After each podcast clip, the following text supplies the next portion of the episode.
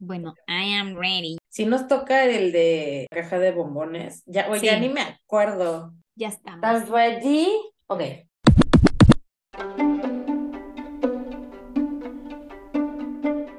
Divagar es hablar o escribir sin concierto ni propósito fijo ni determinado.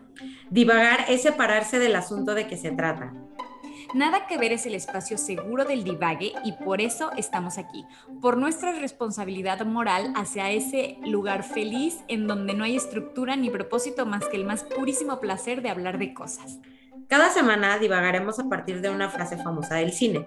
Tenemos solo una regla, no hablar de la película o frase que da título al episodio. Este podcast no es de apreciación cinematográfica, literaria ni nada parecido, no se asusten. Esto es nada que ver. Comenzamos.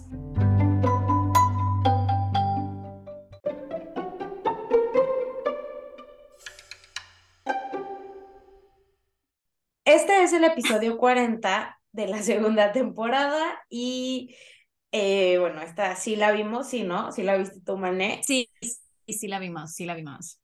Y es de las más referenciadas y famosas de la historia de la vida, consagró Tom Hanks, o sea, todas Sí. las, inserte su frase motivacional aquí, es bien, o sea, de que en el Fort Gump. ¿Qué película tan, o sea, se volvió oh, demasiado un símbolo del siglo XX y más porque pasan miles de cosas como importantes en el siglo XX. Entonces, es como que todo lo que hace siempre hay una referencia de Forrest Gump. Hace muchísimo que no sale una película así o que otra vez haga, tenga ese, ese impacto. De por sí las películas ya no tienen el mismo impacto que antes, pero como esta mucho menos. Sí, no, y es, o sea, el típico de que si te pones de que frases motivacionales, o sea, te va a salir una Gump sí o sí. Sí. En el Google, dijeran. Pero bueno, la frase que motivacional que da rienda suelta nuestro divague es, mamá siempre decía, la vida es como una caja de bombones, nunca sabes lo que te va a tocar. Y bueno, la frase en versión original es, my mama always said life was like a box of, of chocolates. You never know what you're gonna get. No, y, y aparte yo, cada vez que estoy con una caja de, de chocolates me acuerdo de eso porque odio los que tienen relleno de alcohol. Ah, O ya sea, sé. Y que te estás jugando la Los vida. No, no, los o sea, no, no, no puedo. Entonces es como, ay, no, por favor, no, que no sea el que tiene alcohol. Y realmente, o sea, pues no sabes, ahora sí que no sabes cuál te va a tocar. Yo así de, por favor, el que tiene nuez o el que tiene de que Ujú. caramelo. Y, y, y cuando me toca el que tiene alcohol es como, pero bueno, Sí, la pronunciación, la no sé por qué existen, o sea, que, que hagan una caja aparte para los que quieren chocolates con alcohol, en fin. ¿Quién la pronunció? Forrest Gump, que era Tom Hanks. Cuando empieza la película, en la presentación de su personaje, está sentado, em, está, no, bueno, está sentado en una banca esperando el, el autobús y pues es una de las mejores películas de Tom Hanks, todos lo sabemos. Eh, aprovecho para decir que bienvenidos a esta nueva temporada, estamos muy felices de volver. Vamos a de cambiar la que se nos intro. atravesó la vida. Vamos a cambiar la intro, eh, no se preocupen, pero bueno, todavía no lo pudimos hacer. Dense de nosotros que estamos haciendo el podcast. Sí, la vida nos alcanzó, la, la adultez nos pegó de golpe. Ay, y luego y- y que su Navidad y demás, pero ya estamos de vuelta. Esperemos, Claro. eh, esperemos eh, seguir siendo tan constantes como siempre, no como últimamente. Sí, no, no, no nos juzguen por este último mes. Lo amamos y lo extrañamos. Pero bueno, empiezo pues. Em, empecé, la verdad es que este, este capítulo le- lo habíamos planeado hace un montón, entonces, entonces como que ya no me acuerdo, pero ahí voy. Empecé pensando. Sí, empecé pensando como en toda la simbología que hay alrededor del chocolate, que es bastante, bastante vasta. Y, y siempre termina siendo como un premio de la vida, o sea, como que es el elemento en el que todo el mundo se pone de acuerdo con lo reconfortante que es. Igual hay personas que no les gusta el chocolate, pero no las entiendo, o sea, como que no entiendo cómo te puede no gustar el chocolate. Y eso que yo no soy la, la, más grande fan, ¿eh? O sea, por ejemplo, yo en una heladería jamás pido helado de chocolate, o sea, no soy tan fan, pero el chocolate así de que empieza en barra, en mordida, o sea, me parece de lo más reconfortante que hay.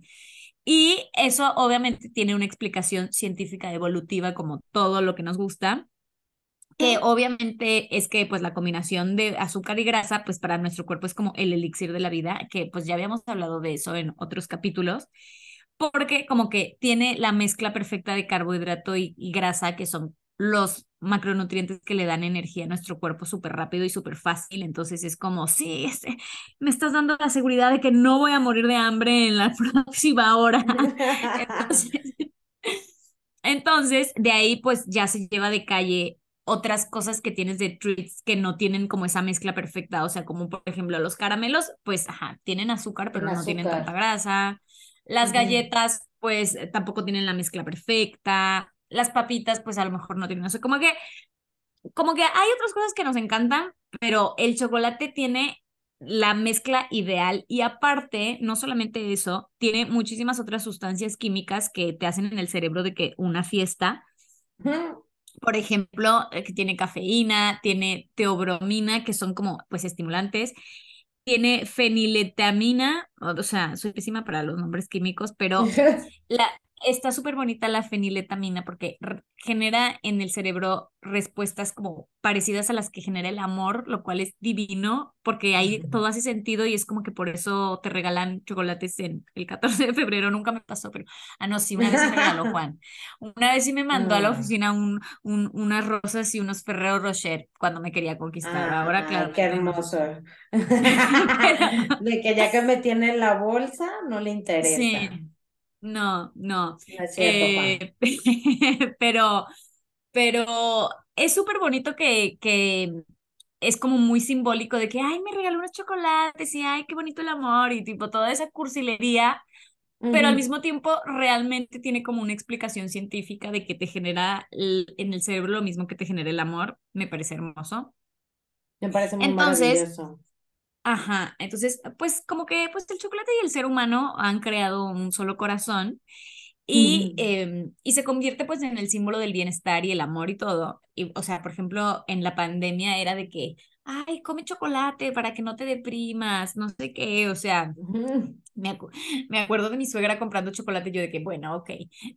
o sea, Y, en los momentos más oscuros de la humanidad, como las guerras y eso, también hay muchísimas anécdotas de que entonces se encontró un chocolate y fue lo máximo. O sea, es, ah. es muy, es como emocionante cuando te pones a buscar la cantidad de historias que hay alrededor de un chocolate en momentos de que, pues de que estaban perdidos en el bosque y solo les quedaba un chocolate, o estaban que en la guerra y entraron a mm. una casa y encontraron una caja de chocolates. O sea, como que es muy bonita el, toda la emoción que se da a partir de ese, pues, dulce. No sé si es un dulce o qué, cómo decirlo, porque no es que es un dulce, pues es un chocolate, en fin. Em, y justamente del holocausto, que es como eh, la caja de Pandora de historias emotivas, hay varias en donde el chocolate es el protagonista. O sea, para ellos eh, fue tan importante que literal hay como tres, o sea, yo encontré como tres libros de sobrevivientes del holocausto que escribieron sus memorias y que tiene chocolate en el título, o sea, hay de que chocolate, chocolate el sabor de la libertad, Chocolates de Tánger. Y hay una historia de, también de un niño que, mm, que su familia tenía una fábrica de chocolates que la tuvieron que abandonar porque pues eran judíos y entonces se los llevaron a un campo de concentración y como que el recuerdo del olor del chocolate y la fábrica del chocolate la, la ponía, o sea, como que le dio muchísima esperanza. En fin, realmente es como todo un tema. Pero de todas estas historias, a mí la que más me conmueve es la de Francis Christo Francine, Francine Christophe que era una francesa. No sé si la llegaste a escuchar porque es como bastante famosa. No. Pues mira. Ajá, platícame y te digo.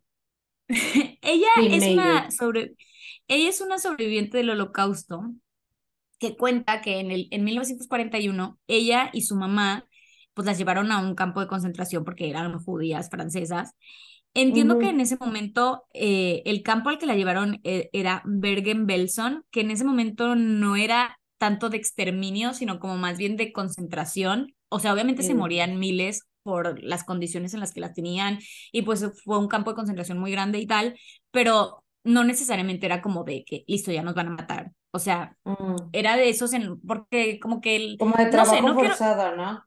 Ajá, no quiero hablar mucho de este tema sin investigar tanto porque la verdad no quiero ofender a nadie, es un tema súper sensible, pero entiendo que en este campo en particular, eh, como que eh, podían nacer bebés, o sea, era horrible, pero no era como que, listo, ya nos van a matar a todos, nos, nos trajeron aquí para matarnos, no, era como más bien de concentración y de trabajos forzados, pero igual estaba horrible, igual se morían miles de personas porque los tenían pues en las condiciones en las que tenían a la gente en los campos de concentración que eran infrahumanas, pero bueno, cuando, la, cuando los llevaron al campo, con suerte los, los dejaron llevar como una pequeña bolsa con algunas pertenencias súper simples. La mamá de Francine puso en su bolsita un chocolate para ella dice para un momento de absoluta desesperación. Entonces, pues ahí estaban en el ah. campo sufriendo horrible y, y, en el campo también había una mujer que estaba embarazada y que estaba a punto de tener el bebé. Entonces, pues estaban como en el mismo pabellón y la mujer pues ya tuvo el bebé y estaba a punto de morir de lo mal que estaba, de que súper, súper desnutrida y demás, horrible. Y entonces la mamá de Francine fue con Francine y dijo, mira, nosotros estamos aquí que lo estamos guardando para sentirnos mejor en algún momento que realmente lo necesitamos si te enfermas o lo que sea. Pero la verdad es que aquí hay una mujer que lo necesita más que nosotras y si tú estás de acuerdo, podemos dárselo para que se sienta mejor. Entonces Francine, mm. que era una niñita, pues dijo, sí, o sea, y le dio el chocolate, que era como lo único que tenía en el mundo. Entonces, pues tuvo la bebé y oh. ya, y, y, y, pues era, la, la, la, bebé sobrevivió. Y seis oh. meses después de eso, de que nació esa bebé, liberaron el campo. Entonces, Francine dice que cuando, Francine dice que cuando la bebé nació, como que realmente no lloró, sino que cuando ella de verdad lloró fue cuando la sacaron del campo, que para ella fue como súper fuerte porque fue como realmente están haciendo esta bebé en este momento, o sea, cuando, está, cuando mm. están liberando el campo, no cuando nació de verdad. Y ya, pues Francine ah. creció, como que se olvidó de esa anécdota, se convirtió en escritora y pues ha, ha, estado como en muchos lugares contando su testimonio de cómo sobrevivió al campo de concentración y pues salen documentales, en entrevistas y tal. Y en una conferencia de, de salud mental que ella organizaba, donde justamente como que su punto era lo importante que era la salud mental eh, y darle apoyo psicológico a, pues a todo mundo básicamente, pero que cómo hubiera sido si, en, si, estos, si estos sobrevivientes del holocausto hubieran tenido eh, apoyo psicológico y en general de la guerra. Entonces se acercó una psicóloga de Marsella y dijo que tenía algo para Francine. Entonces subió al escenario, le dio un chocolate y le dijo, yo soy el bebé. O sea... ¡Ay, no! ¡Me muero! Le dio un ganas de llorar. Media conferencia, o sea, Francine también obviamente casi se muere, pues solamente agarró el chocolate y se lo guardó y dijo, no, o sea, no puedo creer que está pasando esto. Ay, qué hermoso. Fue muy divino, ajá. Y todo este testimonio está en una película, en un, en un documental que se llama Human, que está en, en YouTube gratis, lo pueden ver. Dura como tres horas, pero pero oh. ampliamente se los, se los recomiendo un día que estén como perdiendo la fe en la humanidad. Y ahí es, hay, un, hay como un capitulito donde Francine cuenta esta historia y, o sea, te mueres porque está ella toda viejita, divina en francés y te lo cuenta con una emoción que, o sea, lloras. el mm, director de la película... Estoy llorando yo. sí. El director de la película es Jean Arthur, Arthur Bernard que empezó siendo fotógrafo de National Geographic, de esos que dices, ¿quién toma esas fotos? ¿Quién, se va? Ajá, ¿quién se va en medio de, la, de África y, y, toma esto? Y tiene fotos impresionantes de la naturaleza. Y como ha viajado muchísimo por el mundo, pues tomando fotos y ha visto muchas cosas, pues empezó haciendo como planteamientos muy filosóficos.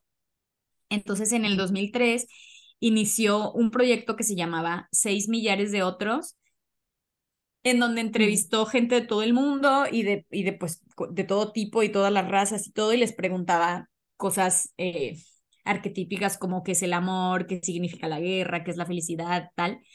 Y en el 2015 hizo la película Human, en donde también va por el mundo y, y personas que pues él eligió reflexionan sobre situaciones de su vida eh, eh, que están enmarcados en estos grandes temas como la guerra, la pobreza, la homofobia, la migración, el medio ambiente, o sea, como cosas que de verdad importan. Entonces, de la vida. Ajá, está bien bonito porque es como, pues como un recuento de qué es el ser humano ante esas cosas que pues que uno piensa que son muchísimo más grandes que uno, pero al final todo es parte de lo mismo. Entonces, pues digo, es muy contemplativo por momentos el documental, porque no nos olvidemos que él es fotógrafo, entonces está cinco horas la toma de unos camellos ahí cruzando el desierto y tal, pero em, como que ves que él está demasiado fascinado por las imágenes. Pero vale mucho la pena y ahí está la historia de Francine. Y después también en el 2019 hizo otro que se llama Woman, que se no lo he visto, pero es, es lo mismo, pero con el tema de la mujer. Entonces, está bien bonito y se los recomiendo. ¿Y, está en el Netflix también ese? El de, el de Human sé que está en YouTube, no sé dónde están los otros, probablemente también está en ah. YouTube.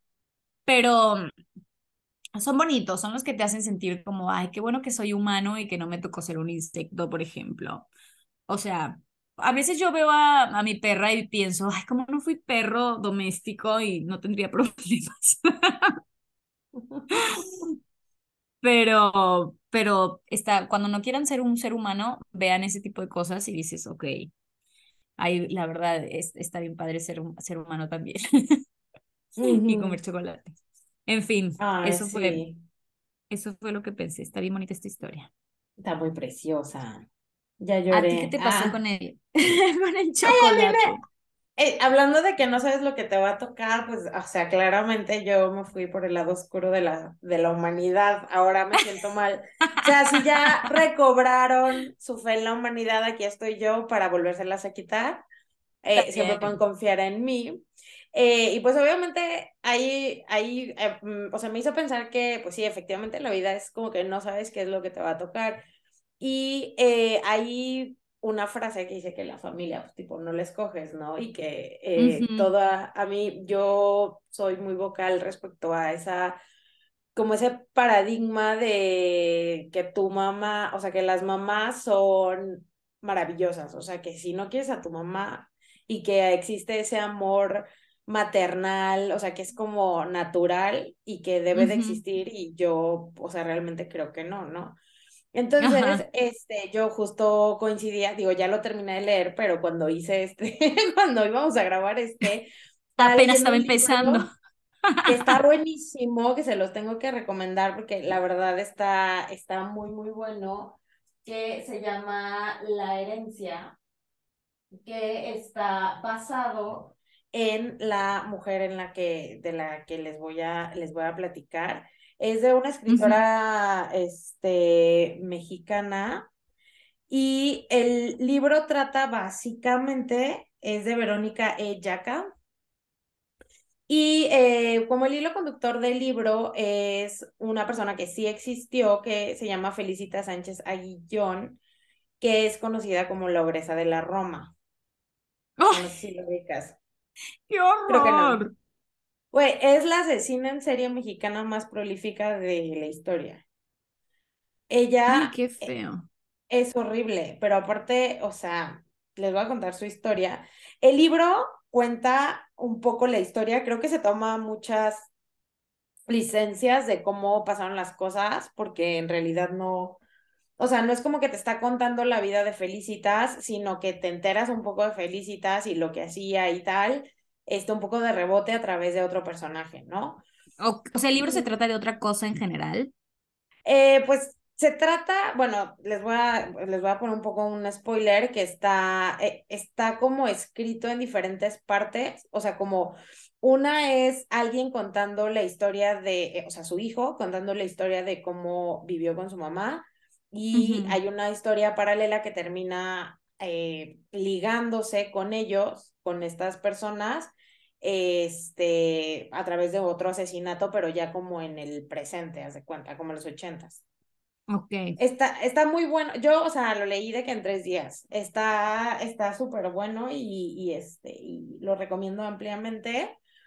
Pero, eh, pues yo les voy a platicar de la, de la Felicitas. Ella es origin bueno, era originaria de, de Veracruz.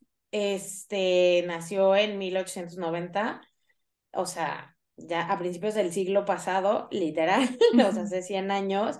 Y eh, su nombre era la de la colonia Roma porque la prensa amarillista así le puso.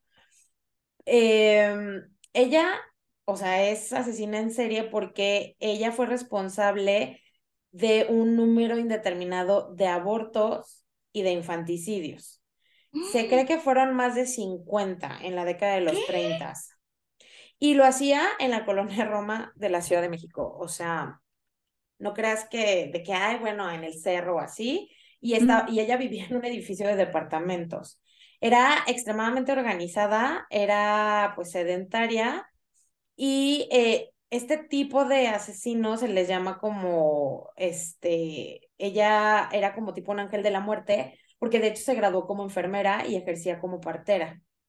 Ya. Y eh, bueno, ella nació en Veracruz y eh, de su infancia pues no se sabe mucho, pero sí se sabe que tuvo una relación no muy buena con su madre y la mamá como que al parecer la rechazaba mucho.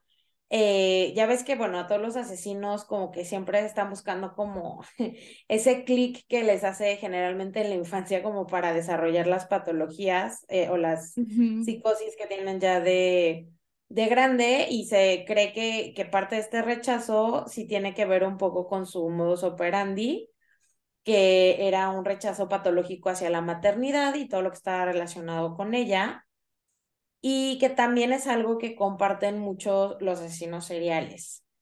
Y eh, también lo que he platicado en otros eh, episodios, que también tenía crueldad hacia los animales, que eso también es como otro indicador. Y ella estudió enfermería y empezó a trabajar como partera en Veracruz y se casó eh, con un señorcito que es, o sea, que describían como que era súper codependiente, era sumiso, era de poco carácter, que se llamaba Carlos Conde. Y em, ella, eh, digo, hay fotos, pueden buscar las fotos y tenía una, o sea, era muy fea, era, pues, estaba gorda y, este, pues sí, eh, tenía malos modales y tenía un carácter como súper fuerte. Y eh, después de que la agarraron, y ahorita te voy a decir cómo fue que la agarraron, este, la, o sea, la prensa amarillista como que ponía muchísimo su énfasis en también lo fea que era físicamente, Decían que parecía bruja con los ojos saltones, o sea, decían que tenía los ojos saltones como de sapo, y si la ves, sí es un poco así. Y, eh, pero a pesar de que era fea, y ahí es donde eh, el típico de que si ella tuvo novia y se casó, amiga, yo no sé por qué estoy soltera, porque a pesar de que era súper fea, tuvo varias parejas en su vida y varios de ellos fueron cómplices de sus delitos, entre ellos, pues su marido, que fue Carlos Conde, y eh, ella tuvo unas gemelas y pues ellos pues vivían en como en la pobreza. Ellos se, se ella se va a vivir este después a la, a la, ¿cómo se llama? A la gran ciudad, porque pues ella era de, de Veracruz. Em, su, ella decidió, o sea, tuvo a sus gemelas y porque no tenían dinero, decidió venderlas. Y el marido al principio dijo así como de qué bueno, pero eh, eh, como que le se arrepintió, pero la otra le dijo así de estás muy engañado, ya estamos muy avanzados en las negociaciones. Y este, y nunca se supo pues dónde quedaron sus hijas. Y él por eso se separó de ella. Y hasta donde se sabe, este, no, ella no mató a ninguno de sus hijos. O sea, si tuvo hijos, no los asesinó. Eh, y después de que se separa, o sea, vende a sus hijas, se separa, porque el otro así de, ay, qué manchada, eh, ella se va a la Ciudad de México y ella, eh, en, o sea, empieza a vivir en la colonia Roma, en la calle de Salamanca número 9, y que eran unos edificios de departamentos y alquiló una habitación en el tercer piso y eh, tenía una, lo que viene siendo su roomie. Entonces era su casera y compañera de departamento, que ella trabajaba como todo el día y solo iba en la noche a dormir, lo que le daba tiempo a Felicitas pues a, hacer eh, pues, todo lo que, a lo que se empezó a dedicar. Y ella lo que primero hacía era que atendía partos, porque pues era partera, y eh, su roomie era así como, no me importa que, así que estén naciendo bebés aquí mientras esté limpio. Pero ella los eh, atendía en su casa. Sí, o sea, en su casa así de, ay, mira, la vecina está pariendo, y la otra así de, ahora le caiga. Este, aquí yo se lo recibo. Y la, y la, y la roomie era como de que, bueno, mientras no haya de que una placenta tirada en la sala, todo bien. Y, eh, pero eh, ella empezó también a, a recibir como a muchas mujeres adineradas ahí en su, o sea, señoritas bien, niñas bien, empezaban como a ir a consulta con ella.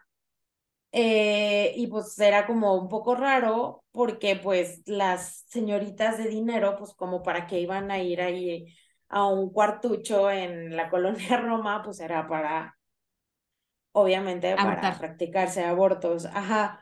Los vecinos como que empezaron a ver, eh, o sea, ella empezó como a hacer los abortos y lo que dicen es que haz de cuenta que cuando ya están como muy avanzados o que se querían, ella les decía así como de que, no, no importa, yo vendo al niño, entonces si no, vende, si no podía vender al, o sea, yo le busco como casa al niño o a la niña que naciera. Y el tema es que si no encontraba dónde colocar a los niños, los mataba. Ah, ok. Ah, pues entonces ahí estaba en realidad su delito, porque bueno, si te ayuda, si ayudaba a abortar, dices, bueno, el tiempo no la, no, no le ayudaba a su momento histórico. Pero Ajá, entonces, o sea, si ya había nacido el niño y, y cobraba obviamente por hacerlo seguro. Sí, justo era eso, o sea, ella empezó como pues a atender partos y a hacer abortos, que en principio pues, o sea, yo también dije de que, ay, bueno, no sean manchados, ¿no? Ah, la historia la está juzgando muy, muy duramente. Y eh, también empezó a hacer como visitas a domicilio y pues iba de que a Topolanco y así, ¿no? Y, eh, pero el tema es que ella eh, atendía, o sea, hacía los abortos sin importar en qué tan avanzado estuviera el embarazo. Que es el aborto de tres meses de nacido también. Sí, entonces, eh, antes de empezar a matar a los niños, ella lo que hacía era tráfico de menores. Los vendía recién nacidos, o sea, se cuenta. Pues como de sus que hijas. No, de que en plan, no, yo no puedo tener a este niño, no sé qué, de que, ay, mana, ya estás en los siete meses, entonces tipo nacían y la otra iba a ver a dónde los encontraba, digo, dónde les encontraba este, casa y los vendía. Y este, y pues claro, digo, hasta ahí pues dices, bueno, mm, eso de tráfico de menores está bastante regular. Y este, en la década de 1910, eh, todavía estaba don Porfirio, eh, la detuvieron por lo menos dos ocasiones por tratar de vender a un bebé. Pero ella lo que tenía es que como atendía a mujeres de alta sociedad, tenía lo que viene siendo su palanca. Entonces se cuenta que ella entraba a la, o sea, entró a la cárcel y era así de, ah, sí, yo tengo aquí mi, mi, mi listita de mujercitas a las que les he practicado un aborto. Entonces le decía así de que, bueno, a esta que es la esposa del militar o que es la esposa del, del, la misma policía, o a la hija o a la prima o así, entonces era como de, ay, perdón, nos equivocamos, y la soltaban. Y eh, empezó traficando, pero con los niños que no lograba vender, era, eh, pues los mataba. Y, y, ahí es donde creen que pues más de 50 niños los, este, los mató. ¿Y qué hacía con los cadáveres? Ah, ahorita vas a saber. Ella eh, empezó, o sea, le empezó a ir súper bien y de hecho abrió una tiendita, su tiendita de abarrotes, una miscelánea en la calle de Guadalajara y se llamaba La Quebrada la, la, la, esta. Y eh, después de que la, la detuvieron, muchos de sus cómplices, este, pues hablaron de que también como, o sea, como que era muy cruel, o sea, torturaba a los, a los niños y a los bebés.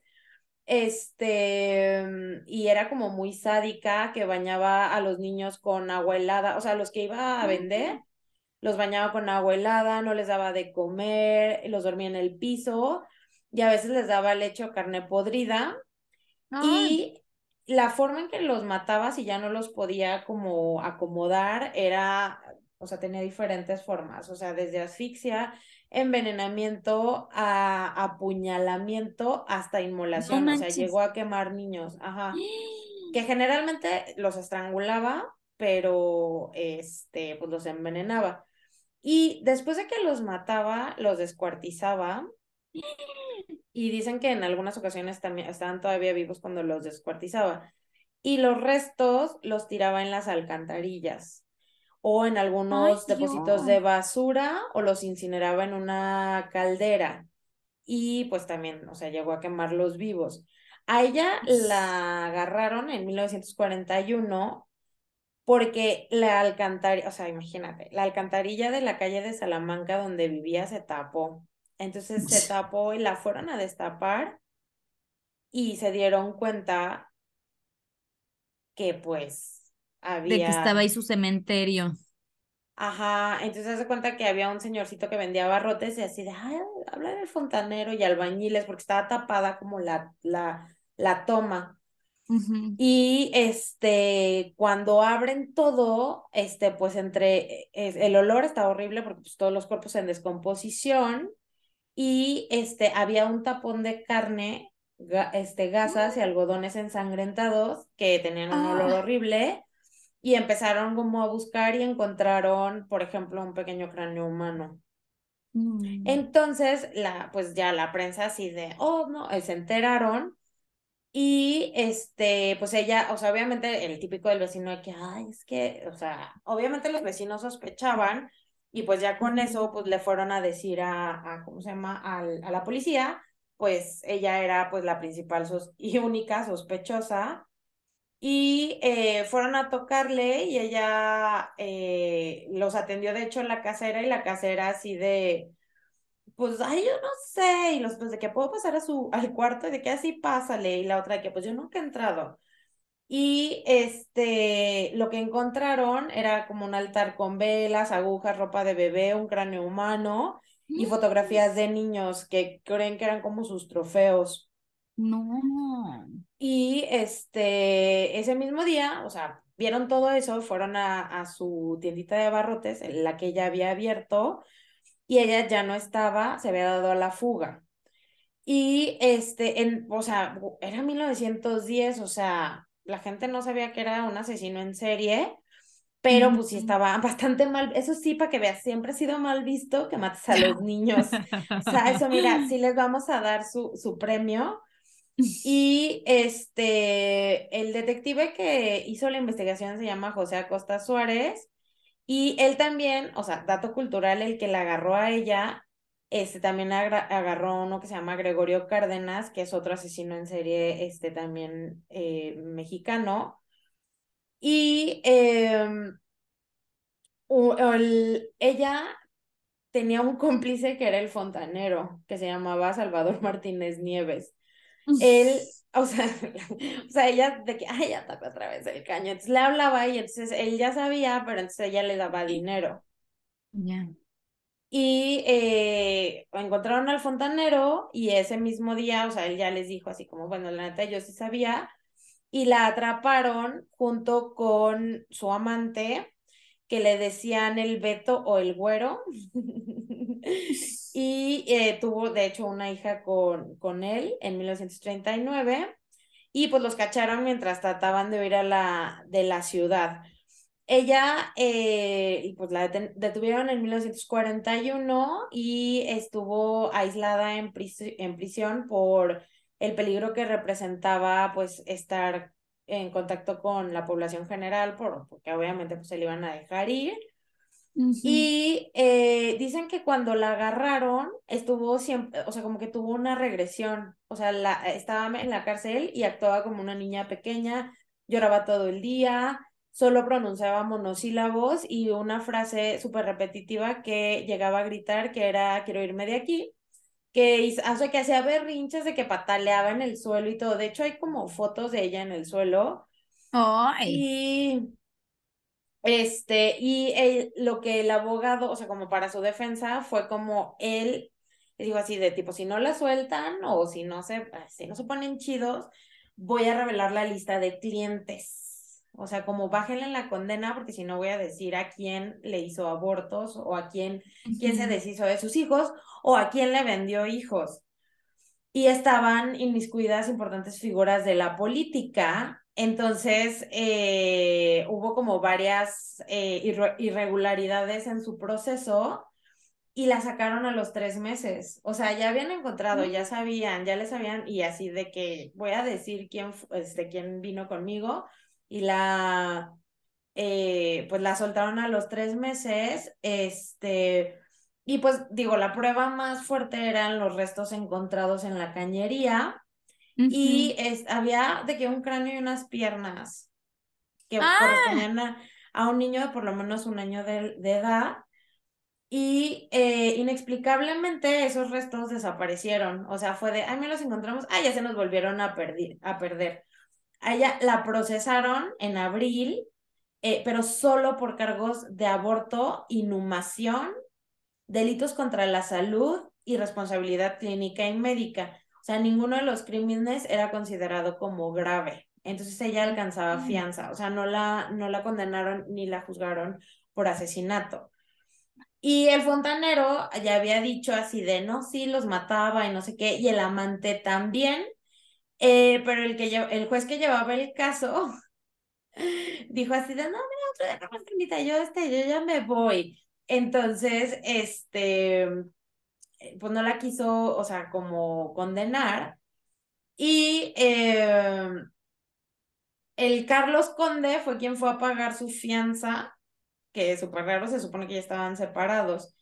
Y pues ella salió y pues ella estaba así como de, bueno, ya salí, volveremos a la felicidad y ya estaba, pues ya no la podían enjuiciar y no, este, pero pues ya no podía, o sea, ya era como muy famosa, ya no podía estar haciendo, ¿sabes? Como se había destruido su, su forma de ganarse la vida.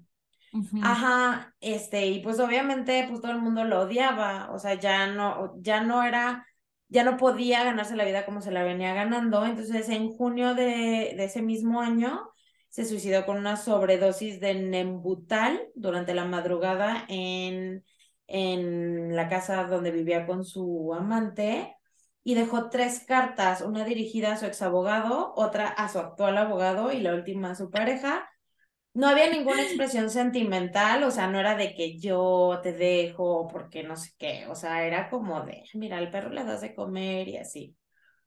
Y, y su otra hija, o sea, no de las que regaló, la, la tercera, eh, la llevaron a un hospicio y bueno, se supone, o hasta donde se sabe, que se convirtió en un miembro funcional de la sociedad. Ah, bueno, menos mal. Y las, ajá, las otras, pues no sabemos qué les pasó, nunca se supo qué pasó con, con sus hijas. Ay, no, oye, qué feo. Está horrible, pero el... Horrible.